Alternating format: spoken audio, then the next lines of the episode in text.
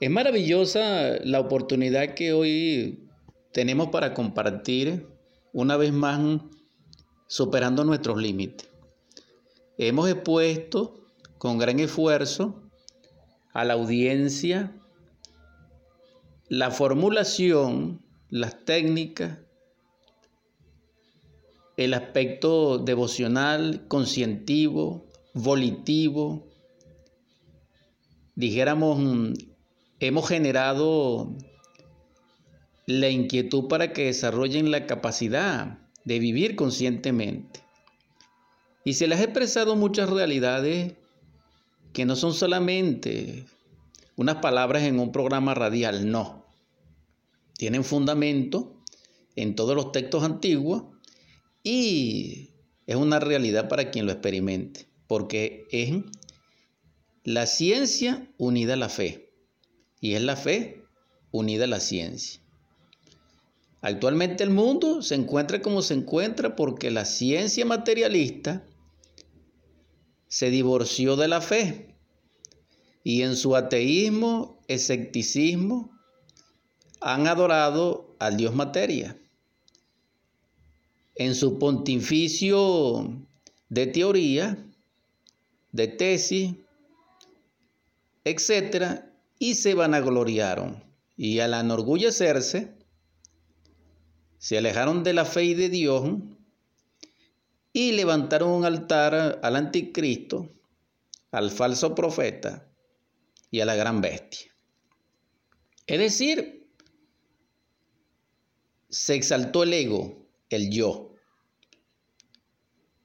Pero también por otro lado, opuesta, la realidad, encontramos a los religiosos, a la orden clericales, a las formas místicas religiosas confesionales, a las grandes corporaciones de todo tipo que creen en Dios y se olvidaron de la ciencia pura. Y eso es un error, porque mm, una ciencia sin fe es como un Dios sin su aspecto femenino, sin el amor. Por eso nos encontramos como nos encontramos. Este programa, en su edición 139, aquí ahora les exhorta a volver a unir en vuestro interior a través de la sabiduría, de la conciencia divina, la ciencia pura, es decir, unir la ciencia a la fe. Pero esa ciencia no deviene de las informaciones, datos y tesis proporcionadas por los sentidos físicos de percepción. No, porque la mente materialista, nuestra mente, dijéramos, formulativa, ella no sabe lo que es Dios, ella no sabe lo que es la conciencia, ella no reconoce lo que nunca ha conocido, y por eso no conoce la verdad. Y al no conocer la verdad ni reconocerla, no tiene sapiencia verdadera ni acceso a lo real ni a Dios, porque Dios es la verdad. Y quien experimenta la verdad despierta en la religión, porque la religión no es una forma, no es una opinión, no es una tesis, no es un texto, no es una Biblia, no es una pagoda, no es una iglesia, no es un templo de piedra. No. La religión es la experiencia de la verdad a través de la conciencia que se emancipó del intelecto y de la mente y es partícipe de la luz, de allí donde la luz se encuentra. Partiendo de allí, gracias a Dios, tenemos acceso a la ciencia pura. De eso le hemos hablado siempre en nuestros programas. Y en nuestra edición 139, aquí ahora, vamos a continuar esa exposición. Vamos a comenzar por una reflexión, sin herir ningún tipo de susceptibilidad. En nombre de la verdad, decimos que mm, tenemos libertad en lo que respecta a culto. Y ciertamente es así porque la libertad en todas sus manifestaciones es un derecho inalienable de todo ser, la libertad. Ahora bien, nosotros no sabemos qué es la libertad, porque la libertad es sin nosotros. Es un valor absoluto del ser en el ser. Para ser libre, hay que ser en el ser, si no, somos esclavos. ¿Quién nos puede liberar? El ser. Y por eso, y allí está el misterio del Cristo, que es nuestro libertador, nuestro liberador. Es decir, el Salvador. ¿Nos salva de qué? De la esclavitud, de los nacimientos y de la muerte, y de la vivencia mecánica, existencialista y autómata. Es decir, nos hace humanos, nos libera de ser máquina. Pero para ello se necesita que nuestra alma a través de la esencia lo anhele. Y digo alma por respeto, por orientación colectiva, pero tampoco tenemos alma porque está escrito, en paciencia poseeré vuestras almas. Eso significa que no la poseemos, pero sí tenemos una conciencia inherente al alma y que a través de ella se puede cristalizar. Y ahí los grandes misterios de la ciencia pura. Y hay un propósito de la vida tal como es. Entonces la exhortación es que despertemos la conciencia para cristalizar el alma, para encarnar al ser y verdaderamente ser cristianos y verdaderamente ser lo que somos. En el sentido crístico, no en el sentido nominal, convencional o corporativo, no. Es decir, genuinamente, realmente crístico, que es mucho más allá de lo cristiano. En todo caso, la reflexión es esta. Si el Cristo representa y es el Padre, y el Padre está en el Hijo, y quien conoce el Hijo conoce al Padre, nosotros conoceríamos al Hijo y conoceríamos al Padre. Nosotros lo negamos. Nosotros negamos al Cristo y afirmamos a Barrabás. Es decir, le dimos muerte al Salvador del mundo que es el Hijo y morimos porque rechazamos al Padre. Y el mismo Cristo dice, yo vengo a dar testimonio de mi Padre y mi Padre está en mí como yo estoy en Él. Esto es algo extraordinario como reflexión. ¿Por qué? Porque si el Cristo nos conecta con el Padre, eso fue su misión, eso fue su drama, entonces Él nos viene a traer una sola enseñanza, que nosotros encarnemos a nuestro Padre. Él no vino a formar una religión, una corporación, una mística, una orden, una sabiduría. No, Él vino a enseñarnos los misterios crísticos para que encarnemos a nuestro Padre, que es el ser, una de las partes más superiores de nuestro ser. Pero para ello tenemos que encarnar primero el Cristo, porque el Cristo contiene al Padre. Pero ahora hago una pregunta muy sencilla. El Padre de Jesús el Cristo realmente no se conoce. Y lo afirmamos. Pero la madre sí se conoce, pero la negamos. Hay órdenes en el mundo. Hay instituciones beneméritas, brillantes, que niegan a la madre. Pero ¿por qué niegan a la madre si la madre se conoce? ¿Y por qué afirman al padre que el padre no se conoce? Pero mucho más allá de todo esto, ya a nivel metafórico, porque esto lo estoy dejando como reflexión, así como el Cristo tiene un padre, tuvo un papá. Y así como el padre tiene una madre y nosotros tenemos la nuestra, el Cristo tiene la de él. Porque no puede existir ningún ser, físicamente hablando, que no tenga una generación, un ancestro. Y ese ancestro es femenino y masculino. Hasta la naturaleza tiene el sol y la luna. Tiene el día y tiene la noche.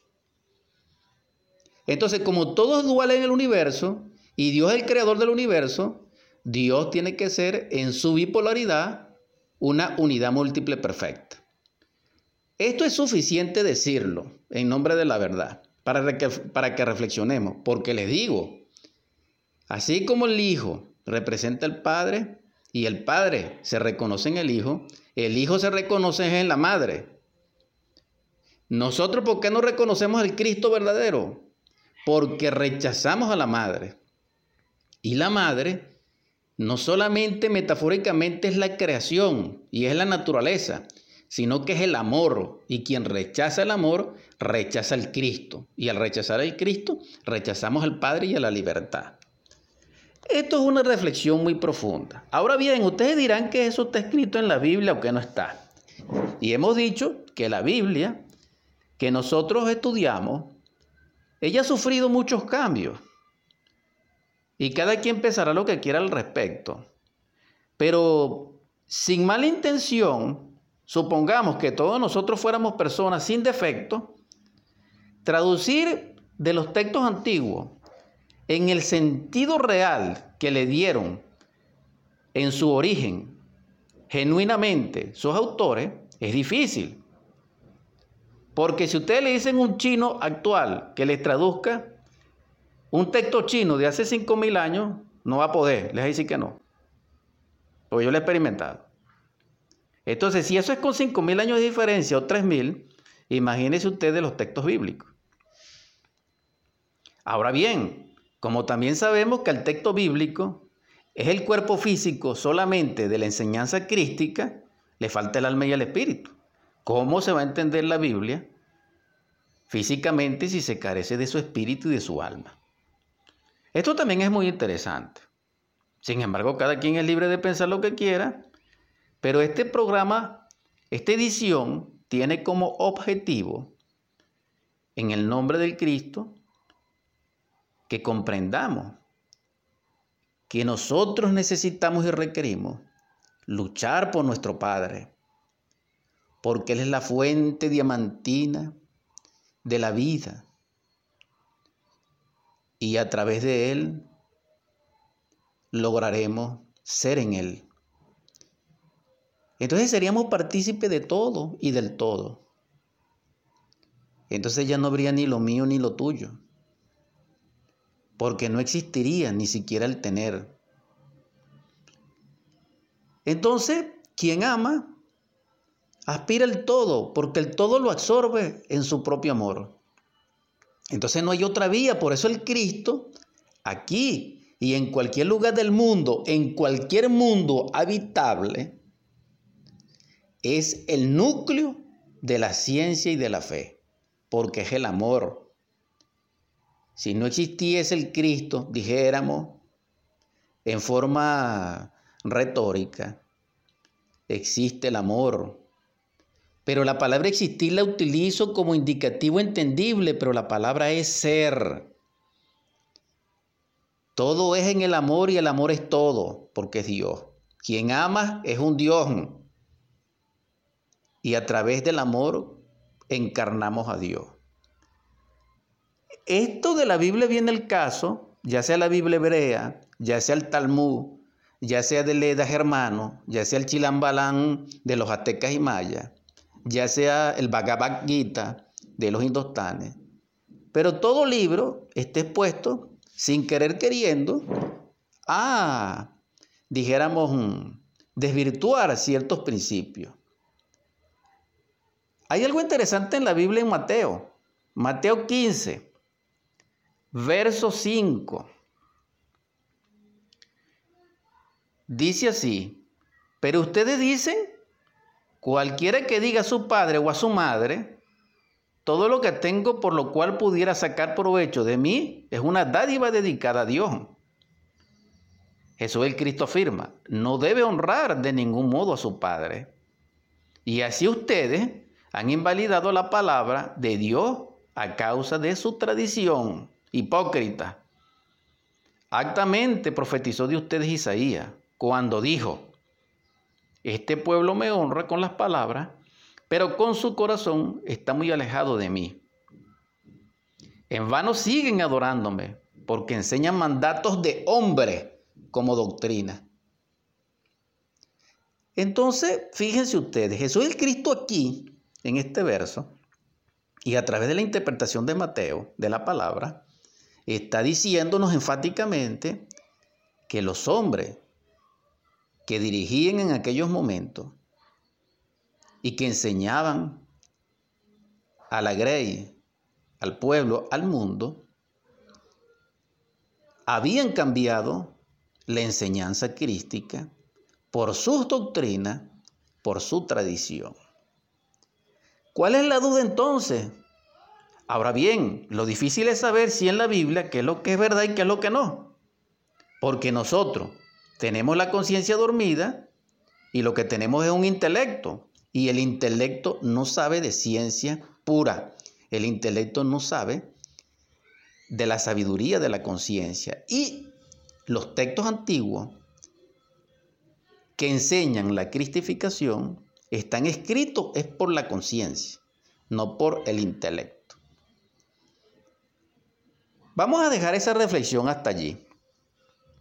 Pero si todavía tenemos alguna duda al respecto, podemos estudiar Mateo 23. Y allí podemos considerar lo siguiente. Repito, Mateo 23. Jesús habló a la muchedumbre y a sus discípulos y dijo, los escribas y los fariseos se han sentado en la cátedra de Moisés. Por eso, todas las cosas que le digan, háganlas y obsérvenlas, pero no hagan conforme a los hechos de ellos, porque dicen y no hacen. Atan cargas pesadas y las ponen sobre los hombros de los hombres, pero ellos mismos ni con el dedo quieren moverla.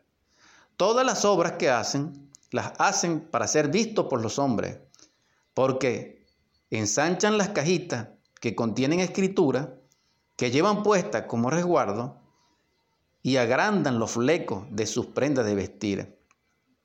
Les gusta el lugar más prominente en las cenas y los asientos delanteros en la sinagoga y los saludos en las plazas de mercado y el ser llamados por los hombres rabí. Mas ustedes no sean llamados rabí, porque uno solo es su maestro, mientras que todos ustedes son hermanos. Además, no llamen padre de ustedes a nadie sobre la tierra, porque uno solo es su Padre, el celestial. Esto es maravilloso porque aquí confirma la enseñanza del Padre. Tampoco sean llamados caudillos, porque su caudillo es uno, el Cristo. Pero el mayor entre ustedes tiene que ser su ministro. El que se ensalce será humillado y el que se humille será ensalzado. Ay de ustedes, escribas y fariseos hipócritas, porque cierren el reino de los cielos delante de los hombres, pues ustedes mismos no entran ni permiten entrar a los que están entrando. Ay de ustedes, escribas y fariseos hipócritas, porque atraviesan mar y tierra seca para hacer un solo prosélito, y cuando éste llega a serlo, lo hacen merecedor del jejená, dos veces más que ustedes. Hay de ustedes, guías ciegos, que dicen, si alguien jura por el templo, no es nada, pero si alguien jura por el oro del templo, queda obligado. Necio y ciego. ¿Cuál de hecho es mayor, el oro o el templo que ha santificado el oro. Voy a dejarlo hasta aquí. El que quiera continuar el estudio, remítase a Mateo y a mm, las referencias consonantes y concordantes de la Biblia.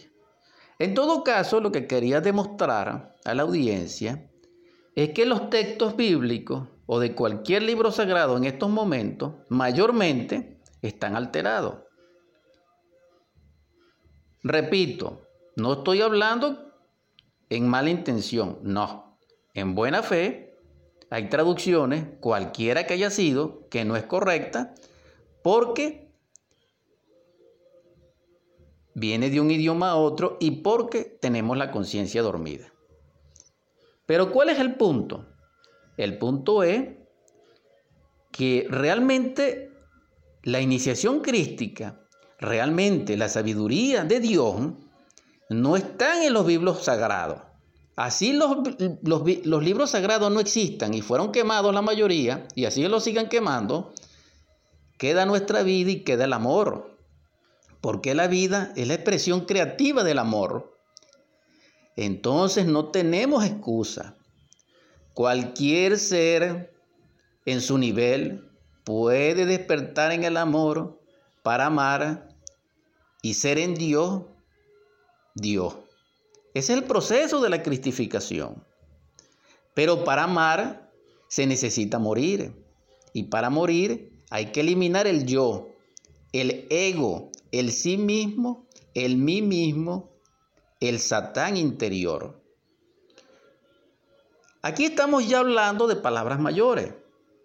Y una vez más, en forma contumaz, confirmo esta enseñanza, porque no hay otra vía.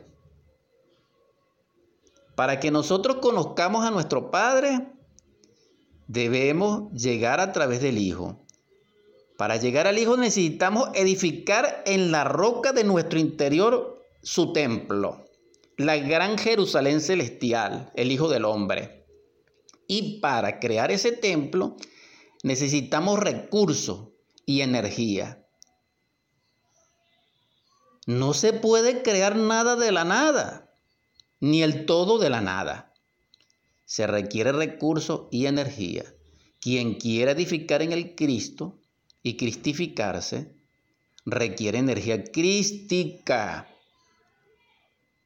Gracias a Dios en su inteligencia inconmensurable, en su perfección absoluta, en su omnisciencia y omnipresencia, Él depositó en nuestras glándulas endocrinas sexuales unos átomos crísticos muy especiales de alta vibración energética y de alto potencial, que dimanan del sagrado absoluto solar. Es la semilla del hombre verdadero. ¿De dónde venimos nosotros? De nuestra semilla. En esa semilla están depositados esos átomos crísticos que pertenecen a la sustancia crística.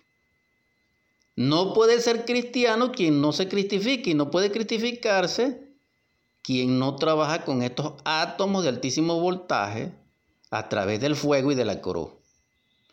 Entonces, ¿somos o no somos cristianos? ¿Qué es lo que nosotros somos? Esa es la pregunta, pero quien ignora la ciencia pura no tiene respuesta. Ciertamente, gracias a esa semilla solar, a esa semilla logoica, crística, perfecta, podemos perfeccionarnos. ¿Dónde se encuentra? En nuestra semilla.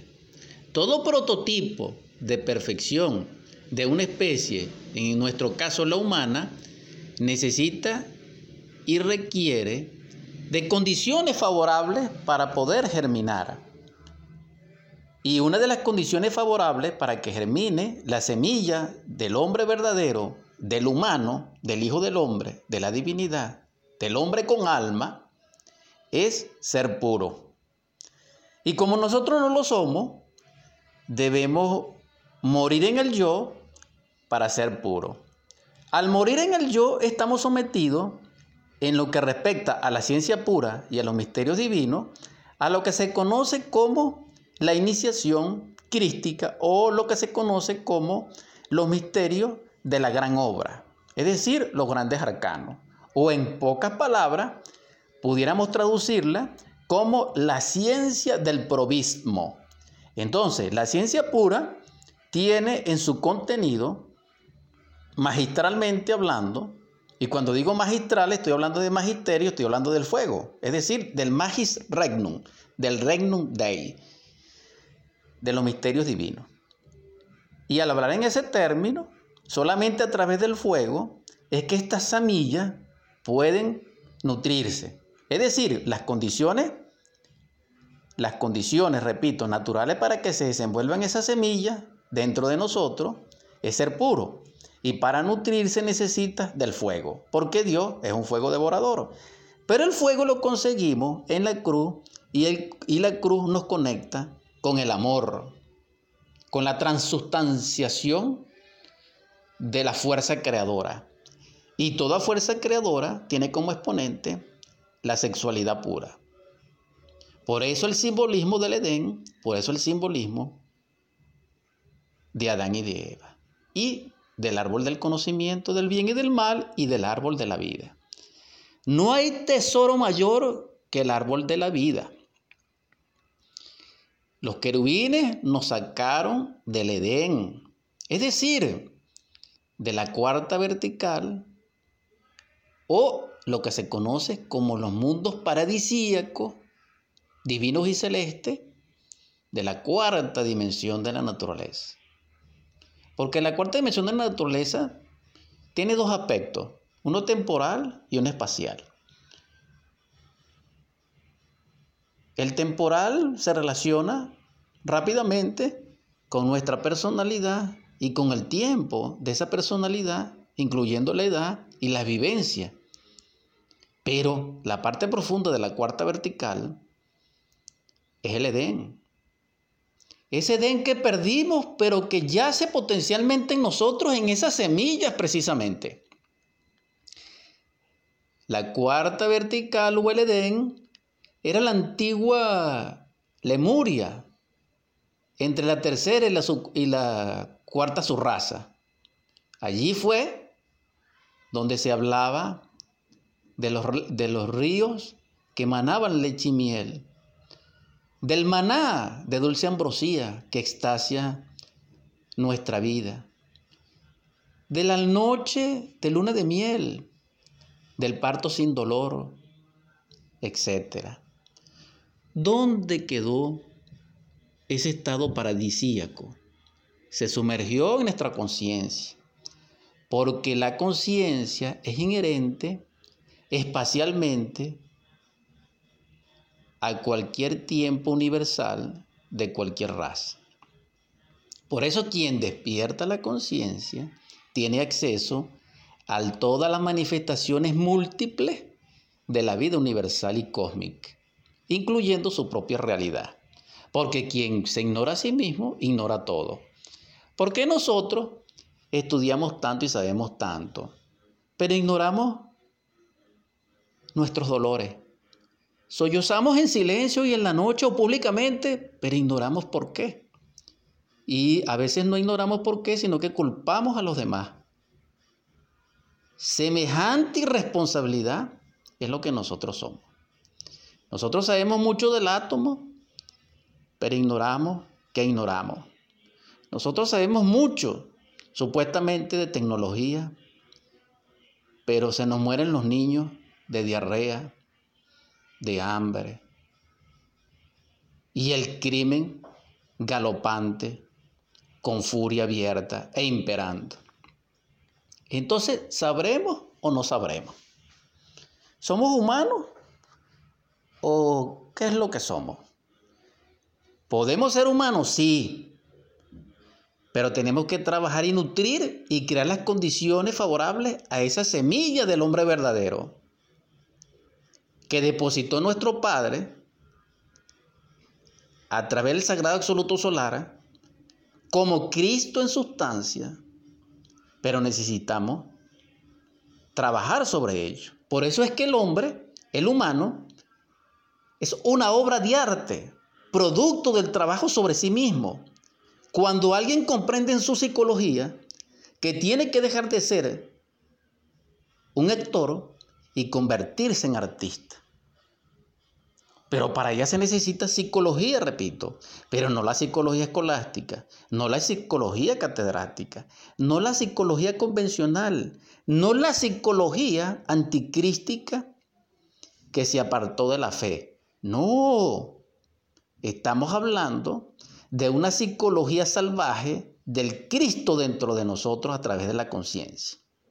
De la psicología crística, de la psicología gnóstica. Tal vez no le guste ese nombre, pero ese es el nombre que es. ¿Por qué es gnóstica? Porque es originaria e inherente a conocer. Y quien conoce, sabe. Y quien sabe, ama. y quien ama es libre. Y quien es libre es partícipe de la libertad. Claro. Entonces, necesitamos ser humildes, ser reflexivos. No fanático, no dogmático, no sectario. No. No necesitamos ser fariseicos. No. No requerimos ser escriba. No. Necesitamos ser reflexivo, estudioso, psicoanalítico. Necesitamos el espíritu que escudriña la letra. Eso es lo que necesitamos. Estudiense el cantar de los cantares del sabio Salomón, que eso es una cátedra de amor pura, de sexualidad trascendente, de funciones eróticas, divinales, que nos llevan al éxtasis. Estudiense los proverbios de Salomón. Estudiense Eclesiastes. Estudiense ciertos versos de Moisés, de Juan, de Isaías, de Daniel, para que puedan entender o aproximarse al entendimiento según el don de Dios a través del Espíritu Santo de lo que es la ciencia pura. La ciencia pura nos permite, repito, crear en nosotros las condiciones para que esas semillas solares y divinales del Hijo del Hombre se desarrollen en nosotros. Pero necesitan un nutrimiento, un alimento, y ese alimento es el fuego. Y entonces he aquí el misterio del Cristo y del cristiano y de quien no es cristiano. ¿Quién es el cristiano? El que trabaja con el fuego en la cruz. ¿Quién es no cristiano? Aunque lo diga aunque tenga un carnet, aunque sea muy bueno, aunque sea brillante, aunque haya que hacerle una estatua, aunque lo lloremos, aquel que no trabaja con el fuego. Y les informo, la mayoría de la población humana no solamente no sabe, sino que no se imagina ni siquiera lo que no sabe. Entonces, ¿cómo trabajaría con el fuego alguien que no sabe que no sabe? Por eso decir la verdad es terrible, pero lo que estoy es informando, atreviéndome a hacerlo, porque realmente de buena fe no ya no hallo cómo hacer para transmitir un conocimiento extraordinario, superior, que nos transforma y que nos encontremos como nos encontramos en el final del final. No, no se puede callar, no se debe callar. Entonces, así como se pregona públicamente la fornicación, el adulterio, el crimen, entonces pregono en el desierto lo que es real. Y lo que es real es que para ser cristiano hay que trabajar con la cruz y con el fuego. Con el fuego de Melchizedek, rey del mundo, rey de Salem. A través de ese fuego, en manos de Dios Madre, podemos destruir el ego. Podemos crear dentro de nosotros el alma, revistiéndola con el traje de bodas del alma, con ese carro de Merkabá, de Ezequiel, de Jeremías, de Isaías, y con esas aguas esplendorosas de los cielos, es que podemos, y con ese fuego podemos, amar a nuestros hermanos. El amor todo lo consume. Es extraordinario el fuego, porque el fuego es amor. Solo amando morimos y solo muriendo amamos. ¿Dónde están los cristianos que no quieren morir? ¿Qué cristiano es aquel que no muere? Si la característica fundamental de un cristiano es morir. Ah, pero estamos hablando de la muerte psicológica. No estamos hablando de morir físicamente. No. Psicológicamente. Es decir, negarse a sí mismo. Entonces, no hay justificación para no trabajar sobre sí mismo. Ahora bien, quien logra despertar su conciencia y desarrollarla, no solamente tendrá acceso al Edén y a conocer los misterios de la vida y a conocer las dinastías solares, ángeles, que trabajan en la cuarta dimensión de la naturaleza a través de esos templos maravillosos donde se enseña y donde se convive con los grandes devas de la naturaleza o ángeles que dirigen la vida universal, que dirigen la vida de los vegetales, de los animales. No solamente tendría acceso a ello, sino que tendría acceso a saber cómo se hace un diamante, cómo se hace una rosa, cómo se teje una telaraña, cómo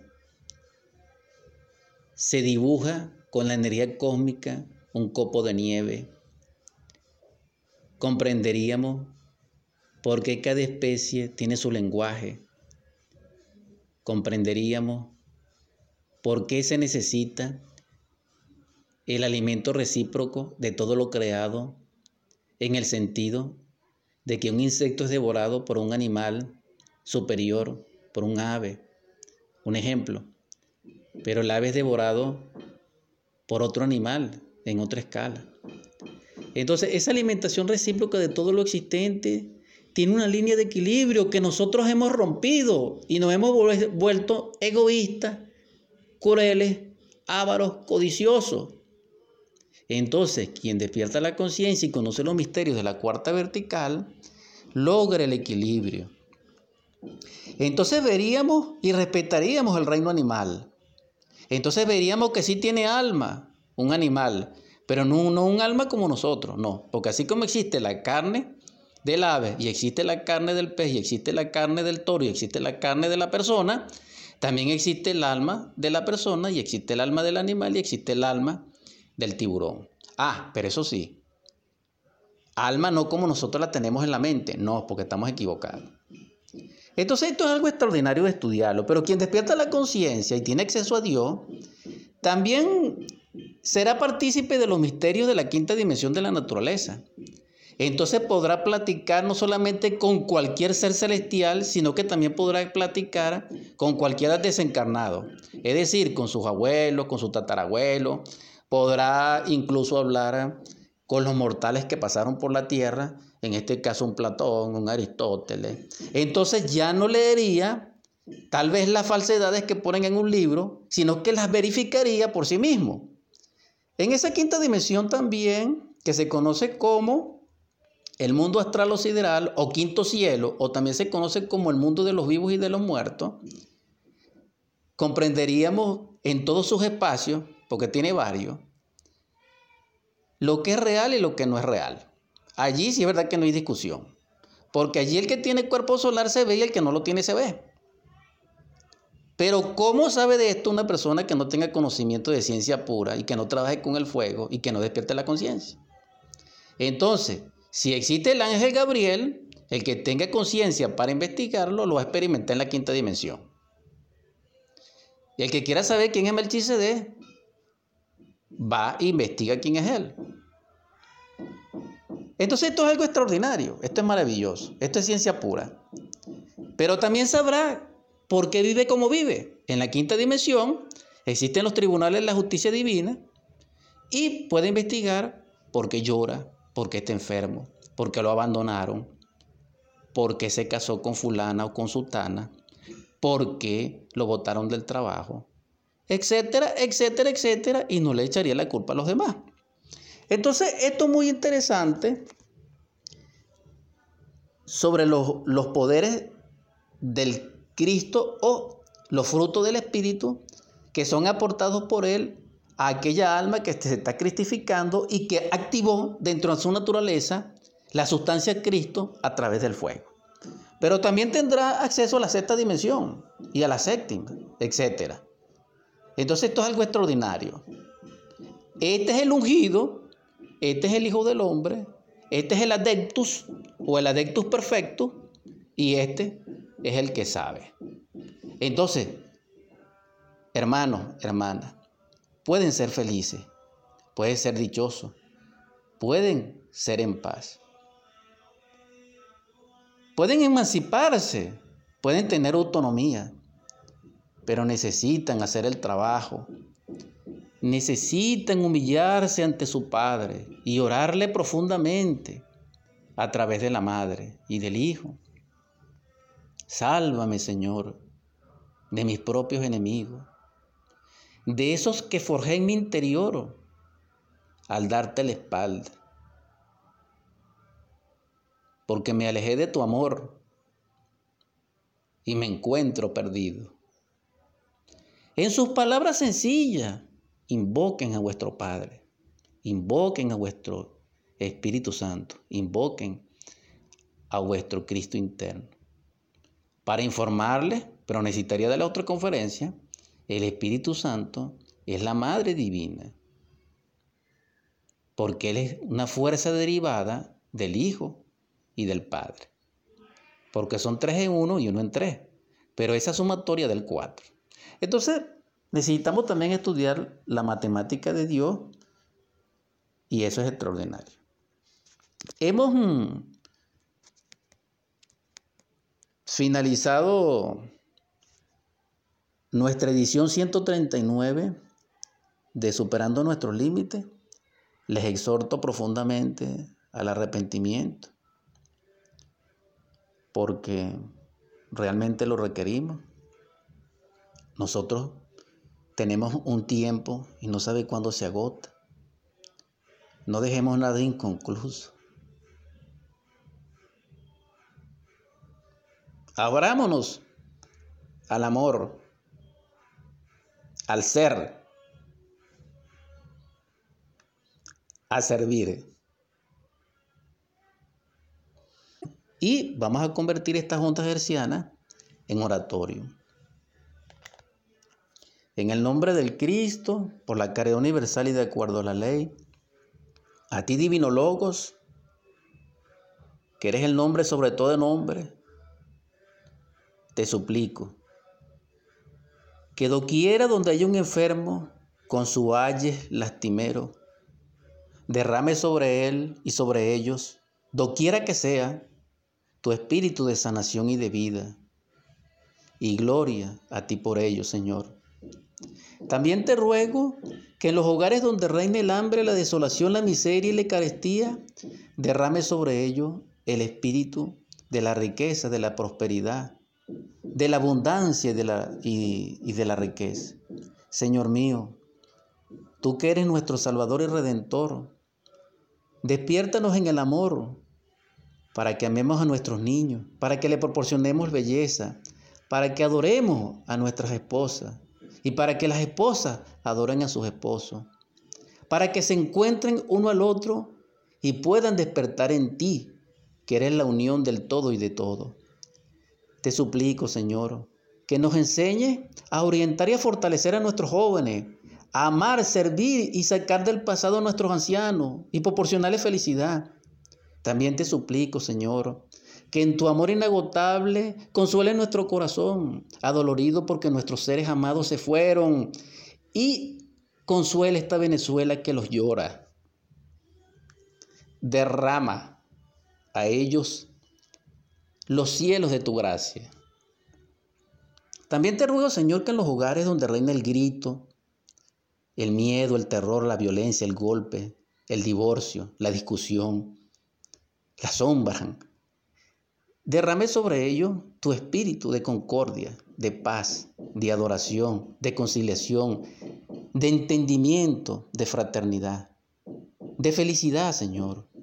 También te suplico que nos despiertes la conciencia, nos ayudes a ello, fortaleciendo la esencia que tenemos dentro de nosotros, vencida por el ego, Señor, en tu gracia infinita.